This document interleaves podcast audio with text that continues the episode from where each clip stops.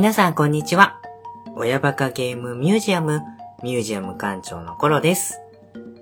今回はいただいたメッセージを紹介するお便り会をさせていただこうと思っております。う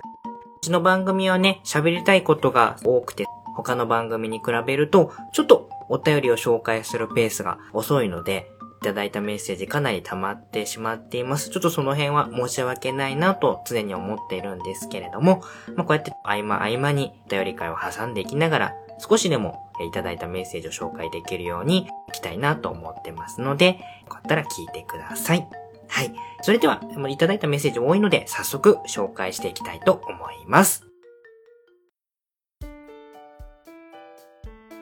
前回が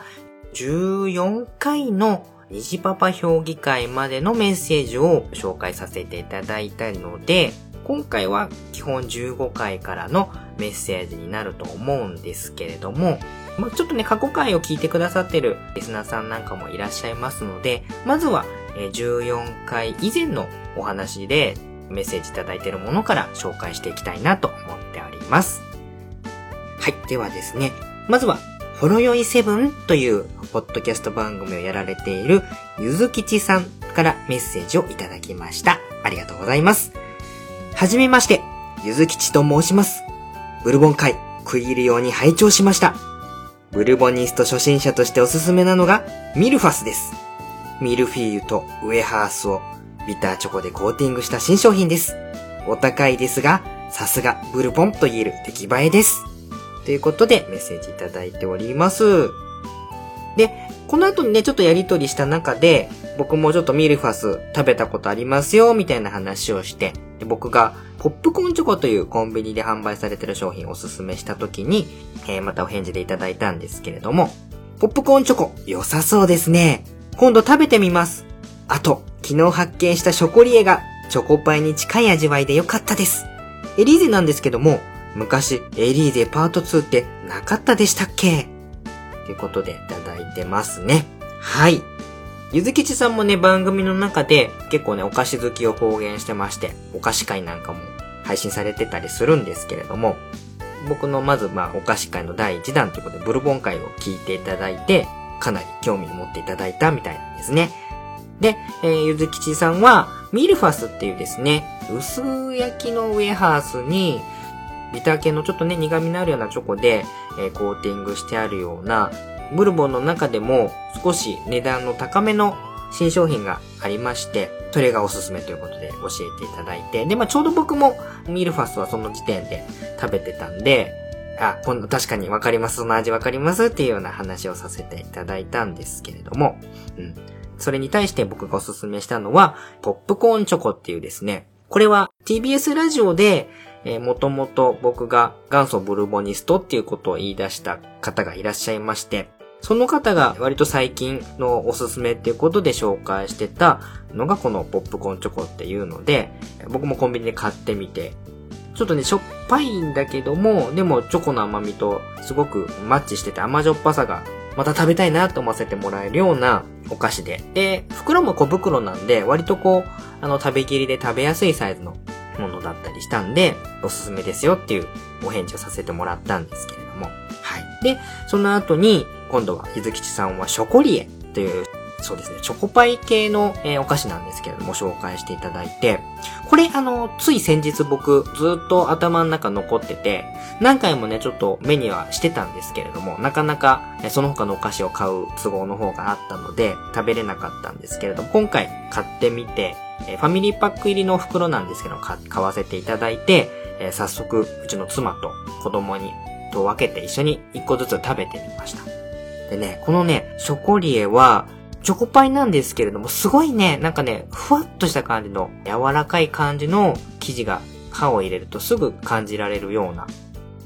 チョコパイってね、どうしてもこの、チョコがパリッとしてる印象が強かったんで、そのイメージで先入観で食べてみると、あの、パリッとではなくて、ほんとふわっとしたような、その口当たりのいい感じの、優しいチョコの甘みが広がるような、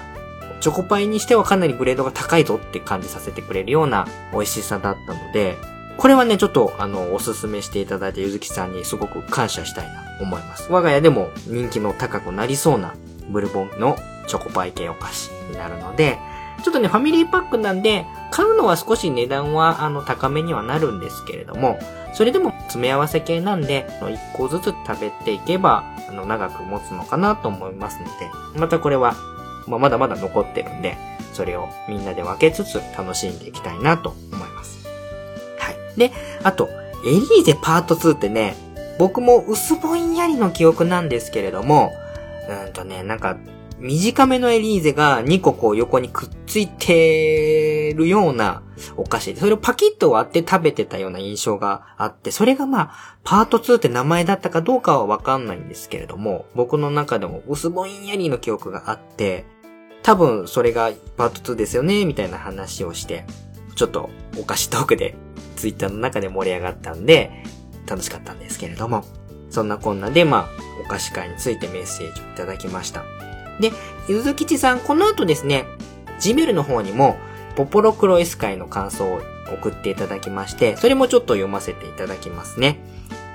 結構ね、しっかりと長いメッセージをいただきまして、で僕メールでちょっとお返事かけてないんですけれども、せっかくこの生の気持ちをお便り会で回答したいな、答えたいなと思っていたら、どんどんどんどん、あの、後になってしまって、本当に申し訳なかったなと思うんですけれども、えー、読ませていただきます。コロ館長様、遅ればせながら、ポポロクロイス会、拝聴いたしました。あの頃のプレイステーションの RPG は、どれも良作揃いでした。プレイステーション、えー、黎明期は、RPG に弱いプレイステーションと揶揄され、悔しい思いをしながらも、我慢の末、ソニーコンピューターエンターテインメントが満を持して発売した王道 RPG。ようやく出たこれを待ってたんだよその名は、ビヨンドザビヨンド。はい。えー、詳細は省きますが、結果としてソニーコンピューターエンターテインメントの黒歴史となったこのゲームが、プレイステーションで初めてプレイした RPG でした。かっこ、それでもクリアしましたよかっこ閉じ。もう、プレイステーションでは RPG に期待してはダメなのかと思ったら、半年後に発売された、ポポロクロイス物語。これでプレイステーションは大丈夫だと確信した一作だと思います。私はどっちかというと、主人公が喋る RPG が好きです。なぜなら、きっちりゲームの中で主人公の成長が見て取れると思うからです。序盤のピエトロ王子の及び腰な感じから、終盤には仲間を率いて勇気を出して巨大な敵に立ち向かう。これこそ王道 RPG の醍醐味なのかなと思いました。また、まさに動かせる絵本と言わしめる、ほんわかした絵柄にもやられました。超絶技巧のグラフィックも良いですが、こういうシンプルな絵柄だと目にも優しく、心にも優しいですよね。何分、プレイしたのは十数年前ですので、記憶は曖昧なのですが、コロさんがおっしゃっていた巻き割りスペシャルや、神々魔王とのバトル前のくだり、思い出しましたよ。そんな中で、今最も記憶に残っているのが、ナルシアの魔法の掛け声、ホーリーバーストです。声優は三石琴乃さんで、独特のイントネーションで掛け声がいつまでも記憶に残っている次第です。最後に、この頃の良作 RPG は、続編とのつながりが絶妙なゲームが多かった気がします。ポポロクロイス、アークザラット、幻想水湖伝。どれも1と2の流れがすごく面白い。えー、3以降のことは大人の事情が入りすぎてあれですが楽しいです。長文になりましてすみません。また、プレイステーション初期のゲームについて取り上げることがあればよろしくお願いします。えー、幻想水湖伝とか、幻想水湖伝とか、てんてんてん、ゆずきち、といただきました。心のこもったメッセージありがとうございます。いろいろね、突っ込みたいところはあるんですけれども、まずは、えー、ビヨンドザビヨンド。これはあのー、柴田亜美さんのパプワくんとかの漫画を描かれてる漫画家さんがデザインされた。まあ、柴田亜美さんって言うと、ドラクエ4コマ漫画劇場なんかの方が、皆さん記憶に残ってる方も多いかと思うんですけれども、まあ、独特のね、あのシュールなタッチの、まあ、漫画描かれるんですけれども、このね、ビヨンド・ザ・ビヨンドは、どっちかというと、まあ本当に正統派と言いますか、ストーリーそんなに柴田亜美さんのイメージと違って、笑えるようなところもなかったですし、うん、あのね、確か戦闘でボタン連打をするんだがタイミングよくなんかボタンを押すんだかでちょっと戦闘結果が、ダメージが上がったりとかっていう操作方法だったと思うんですけれども、僕もね、これね、買ってやりました。はい。でね、僕はクリアはしないで途中で挫折しちゃった記憶があるんですけれども、いまいちその戦闘のね、なんかその操作がうまく働いてないと言いますか、なんとも言えないんですけど、結構ね、中盤以降まで頑張ってやった記憶はあるんですけれども、あの、そこで記憶がフェードアウトしちゃってるので、クリアせずに終わっちゃったんだろうなという、あの、うっすらした記憶が残ってますけれども、まあ、このビヨンドザビヨンドに軽く絶望しちゃった気持ちっていうのはすごくよくわかります。はい。まさかこのタイミングでビヨンドザビヨンドの話をすることになるとは思わなかったんですけれども、はい。で、この後のポポロクロイス物語で、僕が話したようなことも実際に当時感じて、ポポロクロイス物語をまあ十分に楽しまれたという感じですね。うん。ポポロクロイス物語に関しては、僕が番組の中でもかなり熱く、カズヤンと一緒にお話ししましたので、まあ今更、ここに付け加えることはないんですけれども、またね、機会があれば2の方の話も個別に取り上げてやってみたいなとは思ってます。あとは、えー、三石琴乃さんのホーリーバーストですね。ちょっとこれモノマネしようにもできないんですけれども。の声。まあ、あれは確かにね、うん、独特のイントネーションだったような気がします。2になるとまたね、あの声優さん変わっちゃうんで、この1の、この三石さんのホーリーバーストっていうのはこれでしか聞けないんですけれども、それが記憶に残ってるという感じですね。はい。僕はどっちかというとピエトローチの風の刃っていうね、これも全然似てないんですけれども、風の刃っていうのが記憶に残ってますね。はい。まあ、個人的にはね、気合ダメっていうこのシャアのボイスのやつもね、えー、白木さんのやつも好きなんですけれども、そんな思い出もあるということですね。で、まあ、あとは何かやる機会があればっていうことで押してきているのが幻想水湖伝。幻想水湖伝シリーズももちろんやりました。でもね、好きだったはずなんですけれども、1はね、元素水湖で108の仲間を全員仲間にして、で、グレミオも復活させてクリアしたはずなんですけれども、ちょっとね、ストーリーなんかもう完全に記憶から消えちゃってて、これはやるとすればもう一回ちょっと一からやんないとなという印象はあるんですよね。で、2は、細かいとこはちょっと忘れちゃってるんですけども、やっぱりね、あの、ルカですね。あの悪役の姿たるはちょっとね、今でも記憶に残ってる、いいキャラクター。まあいい、まあ悪役なんでいいって言っていいのかわかんないんですけども、記憶に残るキャラクターだったんで、それはね、えー、覚えてます。元素水湖伝。まあ、もともと僕戦記物の、ちょっと歴史長編戦記物みたいな話は好きなんで、えー、楽しんでやったはずなんですけれども、うん。ちょっとね、思い出せないんで、もしね、この元素水湖伝やるとしたら、ゆずきちさん来てください。はい。で、一緒に、この幻想水湖伝についてお話をできたら、あの、僕としても心強いので、逆オファーになっちゃいますけれども、幻想水湖伝やるときは、ゆずきさんにちょっと声かけたいと思います。はい。いっぱいメッセージいただきまして、ありがとうございました。えー、続きまして、ゲームキューブのハードについて話した回の件を聞いていただいてからだと思うんですけれども、体調の悪い隊長さんからメッセージをいただいております。で、隊長さんとはおさもん話のゲスト枠でちょっとね、接点がありまして、その時はちょっと仲良くお話しさせていただきました。またうちの番組の方も聞いていただけてるみたいなので、今後ともよろしくお願いします。で、これは写真付きのメッセージなんですけれども、暇な午後、巨人の土神を見つけたので、プレイしてみる。ということで、えー、巨人の土神のオープニング画面ですね。それが写真で付けていただいております。巨人の土神ね、ゲームキューブで僕もやりました。もともとね、まあシミュレーション系のゲームは好きだったんで、ちょっとやらせてもらったんですけれども、そうですね、イメージとしてはまあポピュラスとか、ああいうちょっと紙視点で陸地を増やしたり海にしたりとかっていうことをもっとなんか感覚的にやれるようにして、そこに住んでる人たちをまあ導いていくっていうよりは、どちらかっていうとまあ僕は山崩したりとか悪いことばっかして、あの赤色の悪い巨人になってってる印象しかないんですけれども、どうしてもね、あの、シムシティ、スーパーファミコン版のシムシティとかでもそうなんですけれども、もうある程度発展させたりとかしてしまうと、あとはもうね、無償にその街を壊したくなってしまうっていう、この、何ですかね。砂で何か色々作って遊んだ子供が、最終的にはそれをドーンと壊すのが楽しいみたいなね、あの、幼心にも似た、あの、心理になってしまうので、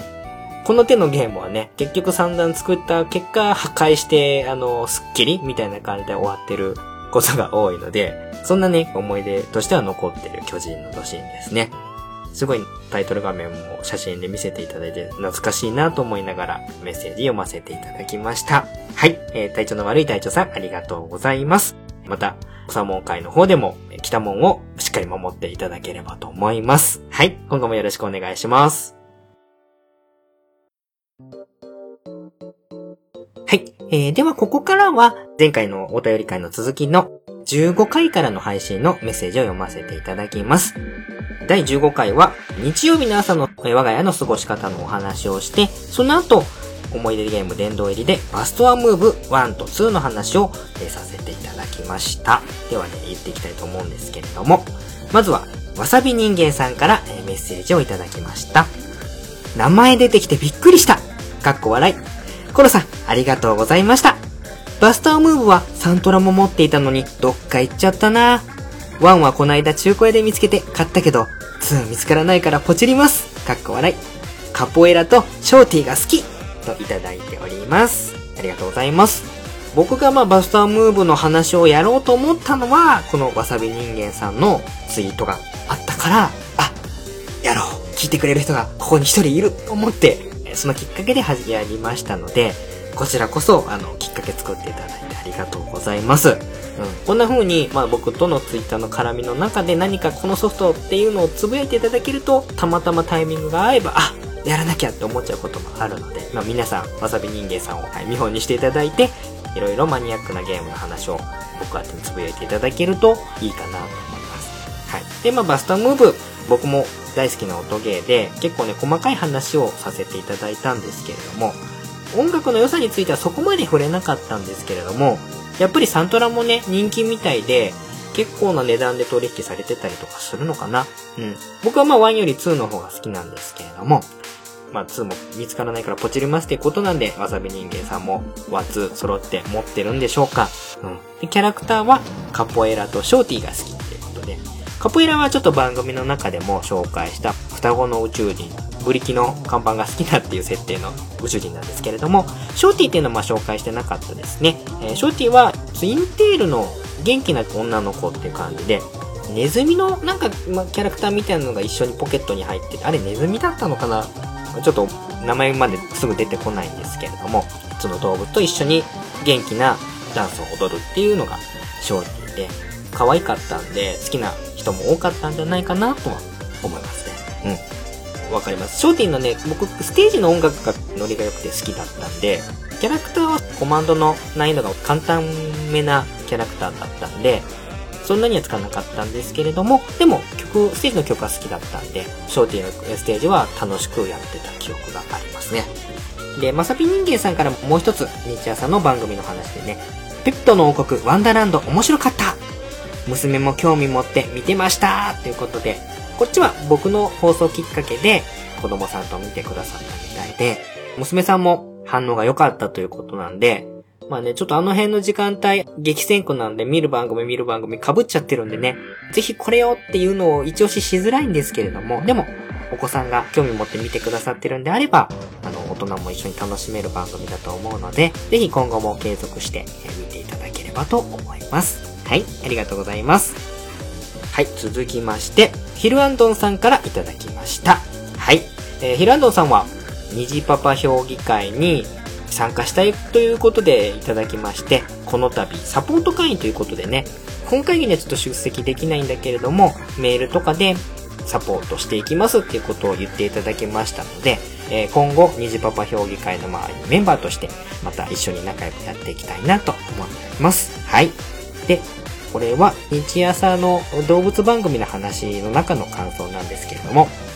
ワクワク動物ランド、懐かしい。私も子供の頃毎週見てましたよ。飯島まりさんの主題歌、検証に出して当たった思い出が、ワンダランド、推しの子たちもよく見てます。最近特に社会派に舵切った印象ですね。ということでいただいております。ありがとうございます。で、僕の最近のこの日曜日朝のおすすめの番組の中に、ペットの国ワンダーランドっていう動物番組をやってて、それがおすすめですよっていう流れの中で、僕が動物番組好きになった走りがまあワクワク動物ランドだっていうことを少し話したんですけれども、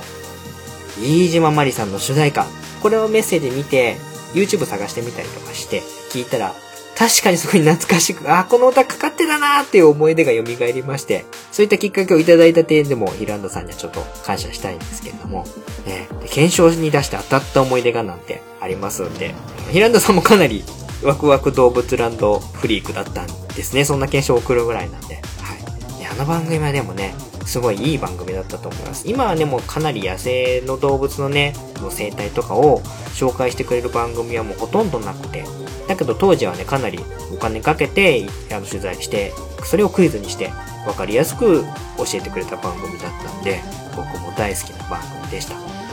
ね、あの、関口博さんの司会もなかなか名物な感じで良かったですよね。うん。で、ワンダーランド、えー、ヒランドさんのところのお子様も見てるということで、ね、最近は特に社会派に舵切った印象ですねっていうので、震災後は熊本の被災ペットの話なんかをしたりとか、あとはまあ、サポートするような聴導犬とかですね、えー、盲導犬の話をしてくれたりとかっていうのもありつつ、でもね、なんか昆虫の話だったりとか、動物の角についての話だとか、いろんな方面で大人が見ても勉強になる番組なので、最近面白い動物番組がないなっていう方は、一度、ちょっとね、時間は日曜日の9時半とかで早いんですけれども、見てみると面白いと思いますので、見てみてください。はい、イランダさん、メッセージありがとうございます。えー、続きまして、テイターさん、メッセージいただきました。新しいポケモンにピピッと来たコロさんに、犬絡みだなと、ピピッと来たテータン。コロとかテータンとか、ポケモンにいそうですね。ポッドキャスト聞いてみると、キャスターの好みもなんとなく分かってくるのが面白いです。と、いただきました。はい、ありがとうございます。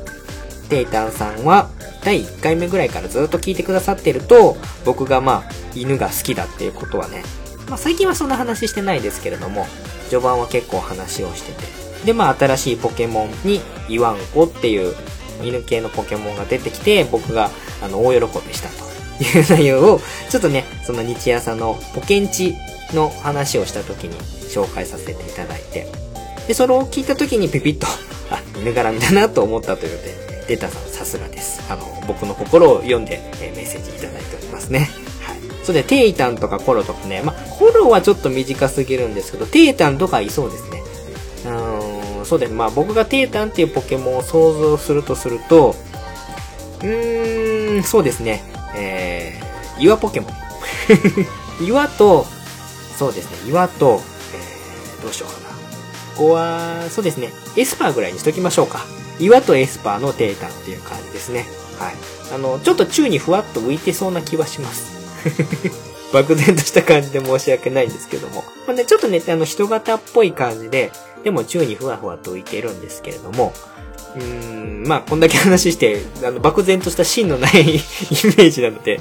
今度またちょっとこのテイタンっていうのね、おさもん話のダーさんじゃないですけど、ちょっとイラストを勝手にイメージして描いてみようかな。はい。まあ、そんだけね、あの、うちの番組もいろいろ聞いてくださってるデータさん、本当にありがたいの限りです。はい。今後ともどうぞよろしくお願いします。はい。えー、ありがとうございました。えー、続きまして、にじパパラジオのにじパパ生活さんからメッセージをいただいております。第15回拝聴うちは獣王者、仮面ライダー、プリキュアのド直球路線です。わら、バスタームーブちょっと気になるけど、プレイステーション2持ってないので残念。押す戦い応援団はスマホに先駆けタッチ操作でしたよねということでいただいております。はい、ありがとうございます。この辺はね、先ほど言いましたけども、日曜日の朝は激戦区なので、本当にこのスーパーヒーロータイムと魔法少女ですね。獣王者仮面ライダープリキュアっていうのはもう土定番で一番強い流れだと思うんで、もうそれを見てるのはもうほんと仕方ない。あの、至極当然のことです。はい。まあ、むしろ僕がね、ちょっと路線外れてる関係もあるんで、あの、根がマニアックなんでね、娘もマニアックな感じで育ってますけれども、はい。子供さんそれぞれ好きな番組がありますんで、まあ、その時間楽しみながら見ていただけるのが一番いいことだなと思っております。ま、お父さんお母さんは、それをふむふむと後ろで腕組みながら見守る感じですかね。はい。で、バスタームーブに関しても気になるけど、プレイステーション2持ってないので、っていうことですね。またね、何かご実家の方に スーパーファミコンはもらったそうなんで、また何かね、ポッとこう、プレステ1とかプレステ2が出てくることがあれば、ぜひそれは確保していただいて、その機会にバスタムログチェックしてもらえるといいかなと思います。えー、オス高い応援団についてもメッセージしていただいて、かなりね、DS は音質的にはちょっとやっぱり弱いんですけど、タッチ操作っていう武器があったので、いろんな音ゲー出てるんですよね。この辺はね、DS の音ゲーっていうのもまた何かチャンスがあれば別のものもちょっと紹介していきたいなと思いますね。はい。ありがとうございます。続きまして、月中ロボさんから、えメッセージいただいております。こちらは同じく虹パパ評議会のメンバーになりますね。はい。15回拝聴うちの日朝は、獣王者、ゴースト、そしてプリキュアと思いきや、最近娘がプリキュア離れなのかな？見なくなってます。獣王者で満足のようで、わら。えその後、私の楽しみ、えドラゴンボールスーパーを見てます。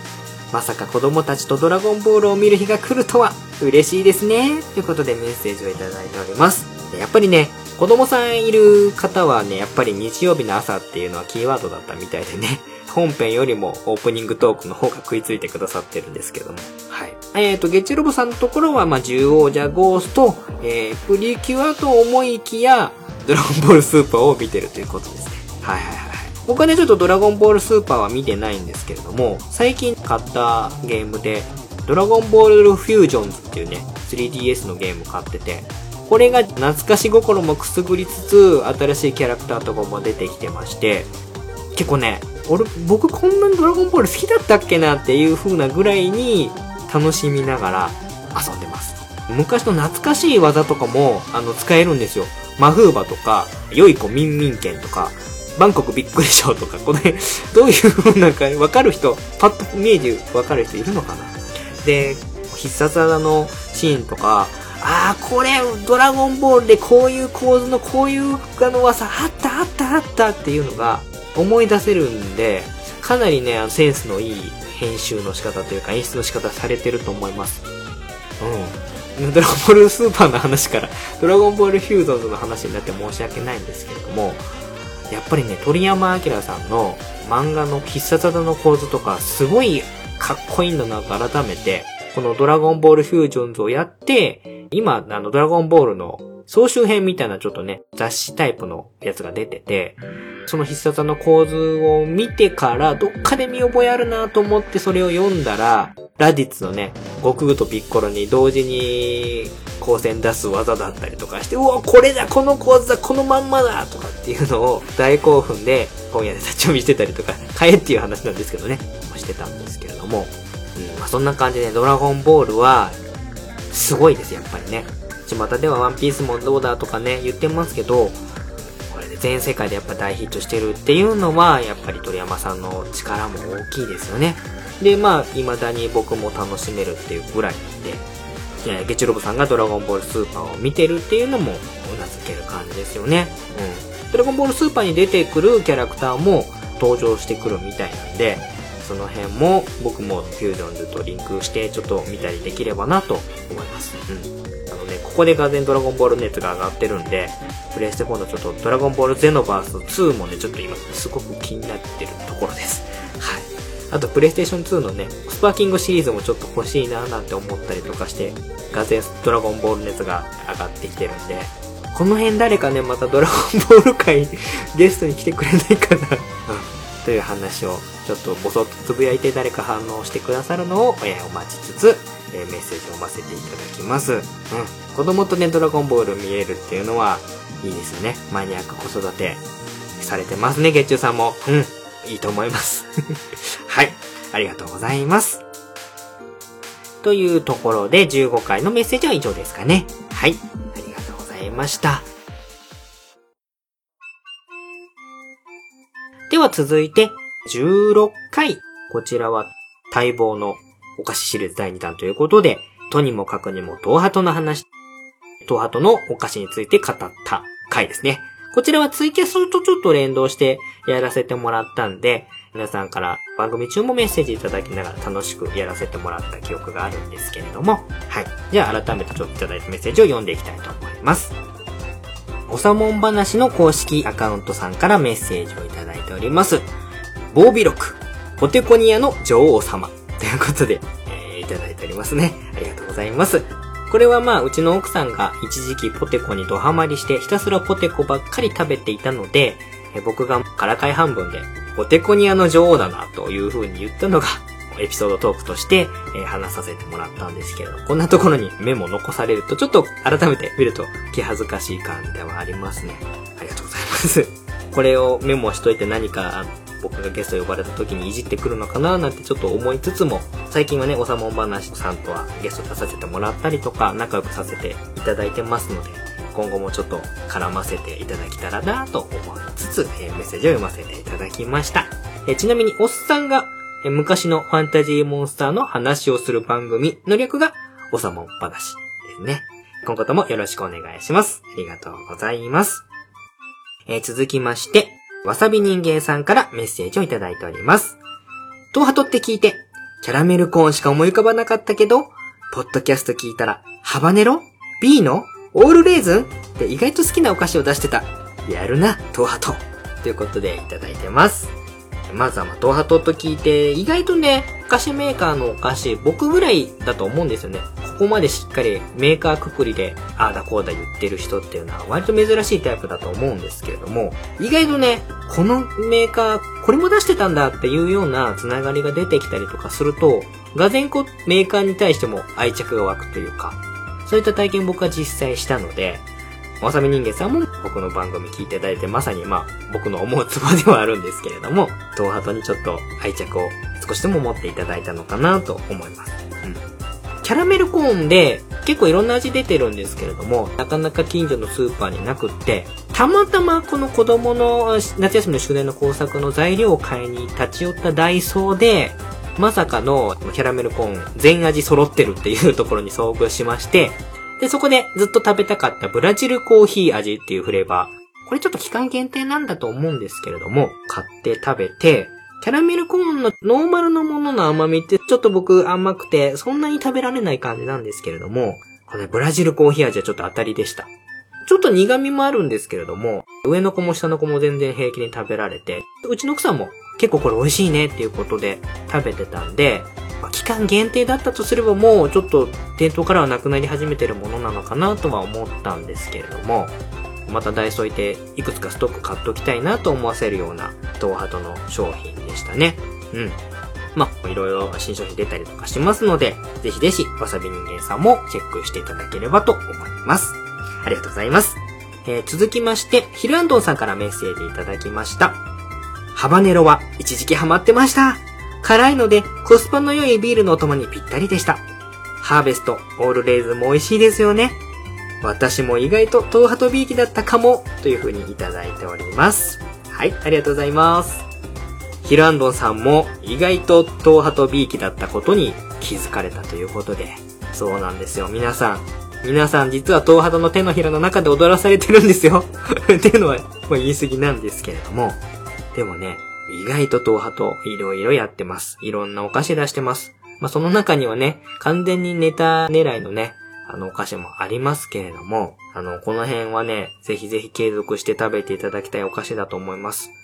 あの、その先ほど言ったそのダイソーでね、僕ね、絶対これ、あの番組でも言った、カステリキューっていうね、カステラスナックのお菓子、これ絶対もどこにも売ってないような、明らかに売れなさそうな商品だよなと思って、まあ、どっかでたまたま出会うことあるかなと思ってたんですけれども、それがダイソーにまさかに売ってまして、それもまあ即買いして食べたんですけれども、まあ味はね、うん、まあ、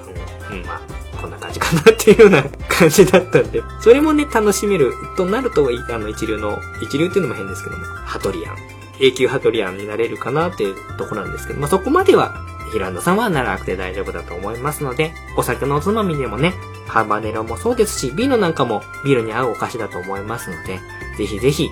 一杯お供にお付き合いさせていただければいいんじゃないかなと思います。はい。ありがとうございます。えー、続きまして、虹パパ生活さんからもメッセージいただいております。トハト会改めてトハトを意識することになろうとは、わら。このままだと全お菓子メーカー制覇になるのでは？期待しております。ということで、メッセージいただいてあります。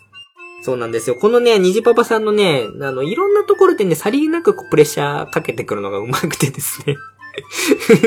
まあね、あの、全然気にしなければいいんですけれども、僕はね、いろいろ意識しちゃうんですよね。やっぱり同時期に始めたポッドキャスターさんなので。もうお互い、まあ意識しまくりのビンビンな感じなのかもしれないんですけど、ちょっとね、それ、ビンビンって言うとちょっと勘違いされると困るんですけれども、はい。で、まあこのメッセージをいただいてからの、かばや会にも繋がってますので、この辺はまあこのメッセージいただいたことは、まあいいプレッシャーとして、今後のお菓子会を転換していく、まあ、ちょっと葉っぱかけられたというつもりでやっていきたいなと思ってます。今ね、かばや会の次のお菓子、どこのメーカーさんしようかなっていうので、ツイッターの方でアンケートも出させてもらってます。ウーハ味覚糖と、小池屋さんと、富士屋さんと、あと亀田製菓さん。この4つで、推し、お菓子メーカーさんがある方は、ぜひそちらのアンケートにもご協力いただければと思います。あとね、このお菓子会を話しするにあたって、もう僕一人の話ではどうにもこうにもできなくなってきてますので、このメーカーさんの話をするなら、俺に話をさせろっていうお菓子戦士の方募集してますので、えー、いらっしゃいましたら、えー、ご協力していただければと思います。はい。ニジパパ生活さんありがとうございました。えー、といったところで、えー、16回に関してはメッセージ以上ですかね。はい。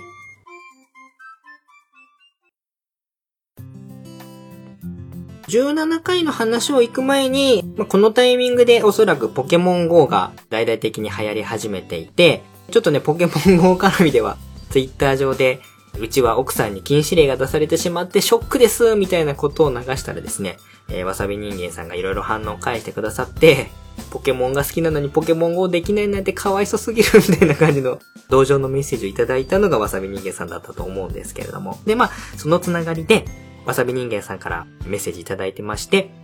ポケモン GO 効果で娘がポケモンに興味津々。今から初めてポケモン映画を見ます。DVD ですが。というメッセージも寄せていただいております。ありがとうございます。なんでしょう、ポケモン映画の DVD 何を見たんですかね？アニメ化されても長い作品なんで、で、毎年劇場版作品が出てるものなんで、かなり数出てると思うんですけれども、とりあえず僕はですね、ツタヤで借りまくって、歴代の劇場版の作品は一通りは多分子供に見せてると思います。あとこの夏休みに初めて映画館に最新のポケモン映画を子供たちと一緒に見に行けたのも、ちょっとツイッター上ではつぶやかせてもらったんですけれども、この夏休みのちょっともう僕の思い出の一つになるのかなと思います。なかなかね、今まで下の子が集中して長時間テレビを見たりとかっていうのも苦手な子なので、映画館でどうかなと思って心配はしてたんですけれども、意外と大丈夫で、途中で集中力切れちゃって、お父さんお父さんっていう風には言ってたんですけれども、そんなに騒がずに、まあ、途中トイレ、長女で一回、次女で一回行ったんで、途中最後の方、僕エピソードぶつ切りになってはいるんですけれども、楽しめましたし、そうですね、歴代の作品の中でも今回僕割と好きな方ですね。ボルケニオンのキャラクターも良かったし、多分ね、いつも長編1本、短編1本っていう構成でやってるんですけれども、今回長編のみだったんで、その分尺がしっかり取れて、ストーリーを描き切ることができたのかもしれないんですけれども、まあ、感動的なところもありますし、あとは主題歌のゆきさんの歌ですよね。この歌も、あの、すごく良くて、この映画見に行った後に、iTunes で PV のやつ買って子供たちと一緒に楽しんだりもしてました。ぜひ、ボルケニオンのやつ、からくりのマギアナおすすめなんで、またしばらくしたら DVD も出ると思いますので、よかったら見てください。で、何の DVD を見たのかもまたよかったら教えてください。はい。あの、一緒にポケモンを楽しんでいけたらなと思います。よろしくお願いします。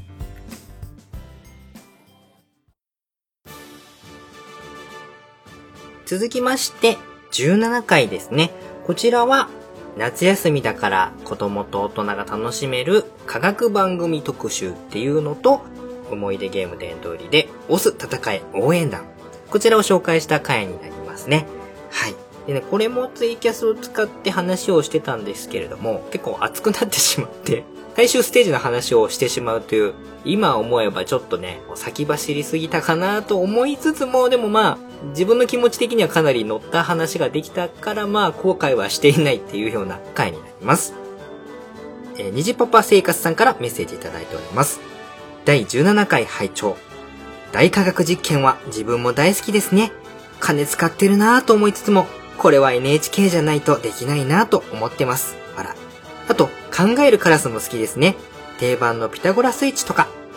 といただいております。えー、これはまあ、科学番組についての話の中で紹介した E テレの番組ですね。大科学実験を、にじパパさんも知ってる、見てるっていうことですね。あれはね、見た人じゃないとうまく伝えられないんですけれども、あの独特の感じ、いいですよね。うん。10分っていう短い番組の中にいかに実験そのものを面白く伝えるかっていうのが、ナレーションの人の声もいいんですけれども、ちょっと謎のね、実験体みたいな、グラサンしてね、表情が見えないようなスタッフたちもね、出てきて、パッとつけてそれが映ると何やってんだろうってちょっと見入ってしまうようなあの感じっていうのはいいなと思いますね。すんごいなんか専門の機械を使ったりとかしてたり、あとはすごい人集めてきたりとか、これはね、金使ってるなというのがあって、面白い番組だと思うんで、これぜひね、見てほしい。もっともっとみんな知ってほしい番組ですね。E テレ。かなり攻めてて、侮れないと思いますよ、この番組。はい。で、あとはまあ考えるカラスもそうですね。好きだと思います。これもどっちかっていうともうちょっとね、上の世代の人が見るような科学番組なんですけれども、考えるカラスはね、あんまりその答えをポンって言わない感じなんですね。ちょっと考えてみましょうみたいなところを持ってきたりとかするので、いい番組だと思います。他にもね、ちょっとね、いろいろあって、ただここで話するとどん どんどんどんどん長くなっちゃうので、うん。E テレは本当に子供にいろんな科学とか動物とか興味持たせるので、すごいいい番組がいっぱい揃ってますので、まあ、今まで全然見せてないアニメとかゲームはやらせてるけど、そういったものは一切見せてないよっていうような親御さんにもおすすめですので、ぜひちょっとチェックしてみるといいんじゃないかなと思います。はい。ありがとうございます。え続きまして、ヒルアンドンさんからメッセージをいただいております。第17回、オス、戦い、応援団もすごく気になっているゲームだったんだよな。当時なんで買わなかったんだろう。ということで、メッセージいただいてますね。はい。まあね、このオス戦い応援団1はね、特にね、あんまり売り上げ芳しくなくて、僕も、あの、発売してすぐ買った口ではないんですよ。かなり経ってから、2が出た後に買った口なので、当時はね、やっぱりね、色物種がかなりしたゲームではあったんですよね。任天堂さんのゲームではあるんですけれども、ちょっとあのバタ臭いキャラクターと、音ゲーで DS っていう感じのところもあったんだと思うんですけれども、それでもちょっと気にはなっていて、後々こう回収できたのは、すごく僕のゲーム人生の中でも良かったな、ラッキーだったなとは思いました。うん。エランドさんもね、ぜひぜひ、当時なんで買わなかったんだろうでは済まさないで、もしチャンスがあれば触ってみていただけると、今でもオス戦い応援団は面白いゲームだと思いますので、やってみてほしいなと館長から、ちょっとおせっかいではありますけど、思ったりもしましたので、はい、ってみていただければどうかなと思います。メッセージありがとうございました。はい。17回はね、ちょっと僕があの気持ち転向で話しちゃったんで、ゲームに関してのメッセージはいただけなかったんですけれども、こんなこともあります。はい。めげずにマニアックなゲーム紹介していきますので、よろしくお願いします。続きまして、第18回の配信に関してのメッセージを読ませていただきます。第18回目はゲストにウラキングさんをお招きして SD ガンダムの話、こちらをさせていただきました。このね、SD ガンダム会はですね、評判が良かったような気はするんです。というのも、SD ガンダム会を配信した後に、しばらく、この万年ランキング外の親バカゲームミュージアムがですね、急激に10何位ぐらいをうろうろする時期が何日か続きまして、これ SD ガンダムっていうネタは結構大ネタだったんだなと思って、かなりびっくりしてる感じですね。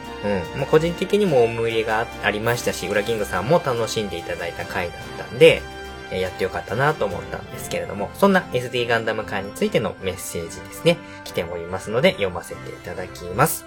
まず、ゲストに来ていただいた、ウラキングさん。アニメカフェ、ゲームカフェやられてるウラキングさんなんですけれども、メッセージをいただきました。18回、俺たちの SD ガンダム会にて、親バカゲームミュージアムにお邪魔してまいりました。館長と同世代猫ヤンチルドレン仲間の俺たちが、少年時代の思いに馳せながらお話ししております。よろしければぜひ。で、後半戦も目が離せないぜよろしければぜひということで、出ていただいた番組の回を紹介していただいております。ありがとうございます。あの、一部内容が極端に濃いところなんかもあったと思うんですけれども、うん、まあ、もうちょっと時間があれば、もっとそれぞれ掘っていったりもできたかなと思うんですけれども、ブラキングさんも結構事前に準備していただいて、参考資料なんかも自腹切って購入していただいたみたいなんでね、充実した時間を過ごすことができました。またね、あの、ウラキングさんとはいろんなところでちょっとね、お話できそうな気はしてますので、うちの番組でも構いませんし、アニメカフェかゲームカフェかどちらかにお邪魔しての会もいいかなと思ってます。もしくはまあ、猫やんチルド園会ということで、猫やん電子版さんに恩返し会をやるのも一興かなと思いますので、今後ともぜひぜひよろしくお願いします。メッセージありがとうございます。えー、続きまして、おさもん話公式アカウントさんからメッセージをいただいております。スペリオルガンダムは神あらゆるガンダム世界すべてに存在するって設定よ。リアル SD 問わずすごいよねかっこ笑いっていただいております。はい。SD ガンダムガイデンのナイトガンダムのところの話で、えスペリオルドラゴンっていう存在が出てきますよって話のところだと思うんですけれども、そうですよね。あのもうなんか、すべてのガンダム界を包み込むような設定。聞く人によっては受け入れがたい設定なのかもしれないんですけれども、の、まあ、物心ついた時から SD ガンダムがあった僕としてはもうそれが当たり前なんでね、何がいけないの？っていうところもあるんですけれども、まあそういったね、偉大な存在、スペリオルガンダム、まあスペリオルドラゴンですがね、まあ、あの、金ピカの機体、かなり当時憧れましたね。カード出す、なんとかして当たんないかなと思って、何回もチャレンジしたんですけれども、僕はまあスペリオルドラゴン当てられませんでしたね。ネオブラックドラゴンは当てたんですけれども、まあそんな感じで、このスペリオルドラゴンの話、ちょっとね、あの、アニメカフェさんで、稲妻イレブンのおまけ会のところでも、このサモン話のダーさんが少し話してたりとかもするんで、そのちょっと微妙に SD ガンダムの話がリンクするっていうところも込みで、アニメカフェの稲妻イレブン会聞いてみるのがいいかなと思いますよ。それを聞いていただけるとちょっとリンクして2倍楽しいかもしれませんよということで、えー、宣伝させていただきます。はい。ありがとうございます。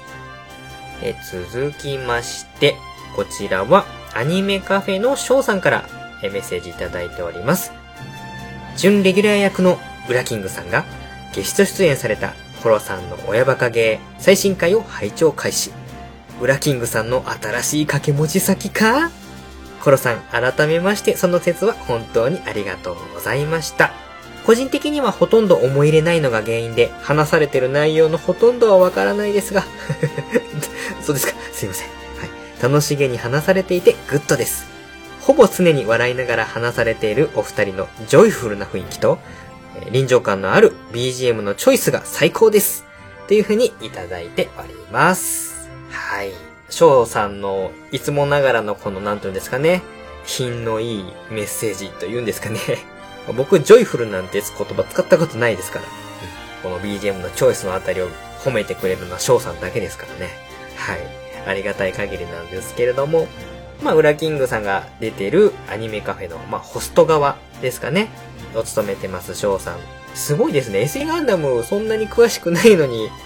この回を聞くっていうことがちょっと翔さんの人間性が出てますけども、すごいなと思いますね。僕だったらちょっとね、興味湧かない回はちょっとすいませんっていう感じにしちゃいがちなんですけども、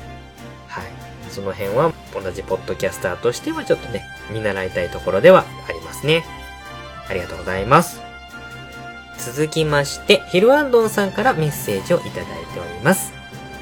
初代からのガンダム好きですが、SD ガンダムはなぜかほとんどたしなまず、バロボでストーリーを知りました。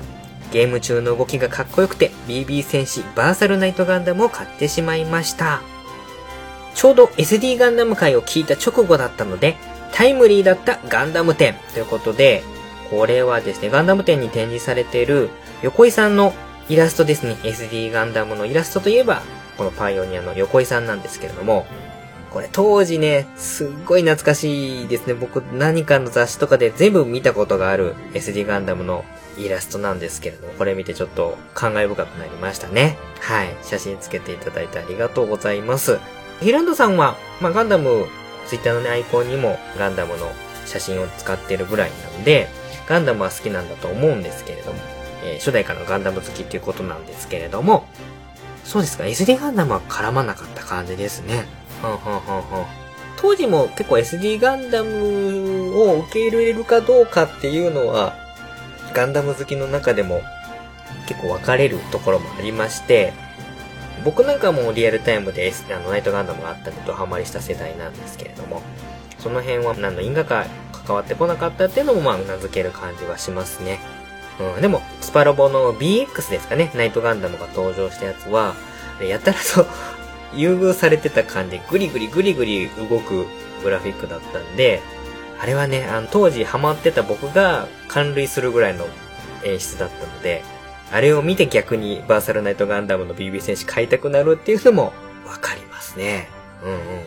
まあね、今ね、思い返してみても、特にナイトガンダム、SD ガンダムガイデンのナイトガンダム物語のところは、キャラクターのグラフィックデザインもそうですし、ストーリーの練り方とかですね、細かいところの部分も込みでも十分楽しめる作品だと思うので、うーん、これ、まあ、まずないでしょうけどね。今アニメ化とかしねえかなと、ちょっとね、無理な願いを思ったりもするんですけれども、それぐらい僕は大好きな作品ですね。はい。ありがとうございます。僕のこの回が、ヒロアンドさんの SD ガンダムに対するイメージをガラッと変えてくれたんであれば、よかったかなと思います。メッセージありがとうございました。続きまして、月中ロボさんからもメッセージをいただいております。18回拝聴 SD ガンダム BB 戦士との出会いは武者ガンダムでしたね。そして武者ガンダムのカードゲームがまだ残ってたような。カードダスは私の年だとほとんど触れずに終わってしまいましたが、弟は結構集めてました。ただ、カードダスを借りてナイトガンダムの絵は描いてたなぁ。わら。といただいております。ありがとうございます。月中ロボさんは割と SD ガンダム、まあ、BB 戦士も買われてるっていうぐらいなんで、馴染みがある方だったんですかね。えー、で、ちなみに月中ロボさんが出会いってことなんで初めて買った BB 戦士なのかなは、武者ガンダム。うん。この辺は、大体似たような時代を見てるかなというような感じですけれども、カードゲームっていうのをこれはカード出すと違うのでも、あとはカード出すって書いてるから、また違う、武者ガンダムの何かカードゲームが出てたんですかね。うん、僕も当時そのボードゲーム的な SD ガンダムのやつもいくつか持ってて、で、そこにはまあガチャポン戦士っぽいコマがついてたりとか、本家じゃないんだけどカード出すっぽいカードみたいなのもあったりとかして、そういったものも結構出てましたね。で、カード出すは、月中さんは直接は触れてないけど、まあ、ナイトガンダムの絵は描いてたということでね。その辺やっぱりさすがのナイトガンダム力ですよね。うんうんうん。カード出す、ほとんど触れてない人にも、カード出す借りて絵を描かせたくなる、さすがの僕の大好きなナイトガンダム。月中さん。結構ナイトガンダムは好きな方なのかな？うん。月中さんともちょっとナイトガンダムもし話ができるんであれば、ああだこうだ言ってみたいですね。うん。メッセージありがとうございました。といったところですかね。お便り会も時間が結構押してしまったので、今回のお便り会はこの18回までということにさせていただきます。またこの19回以降のお話はタイミングを見て読んでいきたいなと思います。この辺は過去回、あの、最新回問わずメッセージいただければ、その都度紹介していきますので、どしどしお便り、感想のメッセージいただければと思います。よろしくお願いいたします。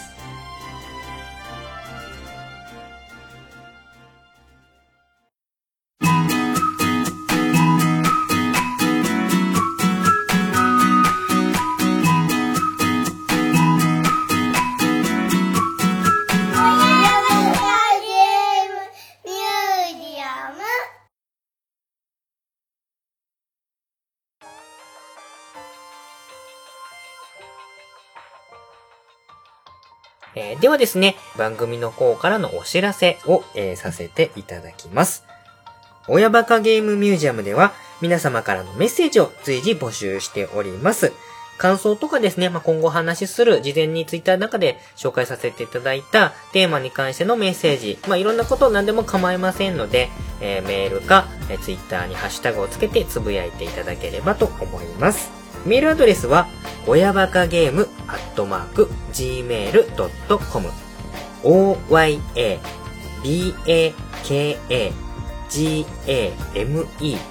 アットマーク gmail.com 親バカゲームアットマーク gmail.com になります。ハッシュタグは親バカゲー。親は漢字でバカゲーはカタカナになります。こちらをつけてつぶやいてください。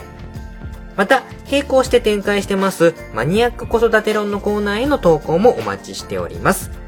お父さんお母さんへのお願いになると思うんですけれども、子供と一緒にやったマニアックなこと、もしくは子供から返ってきたマニアックな反応を募集しています。こちらはマニアック子育て、えー、マニアックはカタカナで、子育ては漢字とひらがなの手のハッシュタグをつけて、ツイッターでつぶやいていただければ、えー、コーナー展開するときに紹介させていただきます。あとですね、番組のお手伝いをしていただける方を随時募集しております。カフェドダ話のアルバイトも、えー、随時募集しておりますし、それ以外、思い出ゲーム殿堂入りの紹介するソフトについて話したいとか、あとはお菓子会のこのお菓子メーカーさんについて話すんだったら僕も一言言いたいよっていうような方がいらっしゃれば、気軽にメッセージを送っていただければ、えー、打ち合わせをして、え収録させていただきますので、よろしくお願いします。この辺は、ポッドキャスト経験ありなしに関わらず、あと性別年齢関わらず、広く窓口開いておりますので、やりたい方がいればお気軽にご利用ください。あとはですね、ちょっと思いつき企画の中で、ジョジョの奇妙な冒険第3部が好きで、Windows の PC を使っている方、もしくは、え Android 系のスマートフォンを使ってらっしゃる方、え限定条件にはなるんですけども、いらっしゃれば、ちょっと一緒にやりたいゲームがありますので、一緒にゲームをやりましょうのコーナーを展開するかどうか、それはもうリアクションがなければ諦めるんですけれども、やりたいなと思ってますので、そちらももし条件当てはまってちょっと参加してみたいなっていう方がいれば、気軽にメッセージを送っていただければと思います。えー、うちのお知らせはそんなところですかね。あとは、個人的な応援しているところの話になるんですけれども、この番組でも過去で紹介させていただきました、さよなら私のクラマこちらのコミックスの最新、えー、1巻がもう書店の方で販売されてますので、購入することができると思います。うん、こちらは序盤なんでまだまだこれからっていう感じはあるんですけれども、今後が楽しみな女子サッカー漫画になってますので、えー、うちの番組で聞いてちょっと興味がある方は、コミックスの方を手に取ってみるのもいいかなと思いますので、えー、ここでご紹介させていただきます。あとは、えー、うちの方で全面応援させていただいてます、木村いこさんの夜散歩。こちらの最新第3話が8月の19日にウェブ漫画で更新されております。これはコミックリュウさんというところのウェブ漫画なので、そちらを検索していただければ、夜散歩の3話までが無料で見ることができます。そうですね。ちょっと軽く感想を言わせていただきますと、夜散歩の3話は、匂い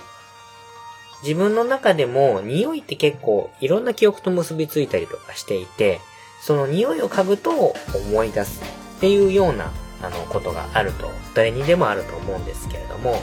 そのあのちょっと目には見えない感覚ですよね。木村エコさんの夜散歩に関しては、結構目に見えるものもそうですし、目に見えないものもそうなんですけど、普段気づかなかったような素通りしてしまいがちのところをクローズアップして、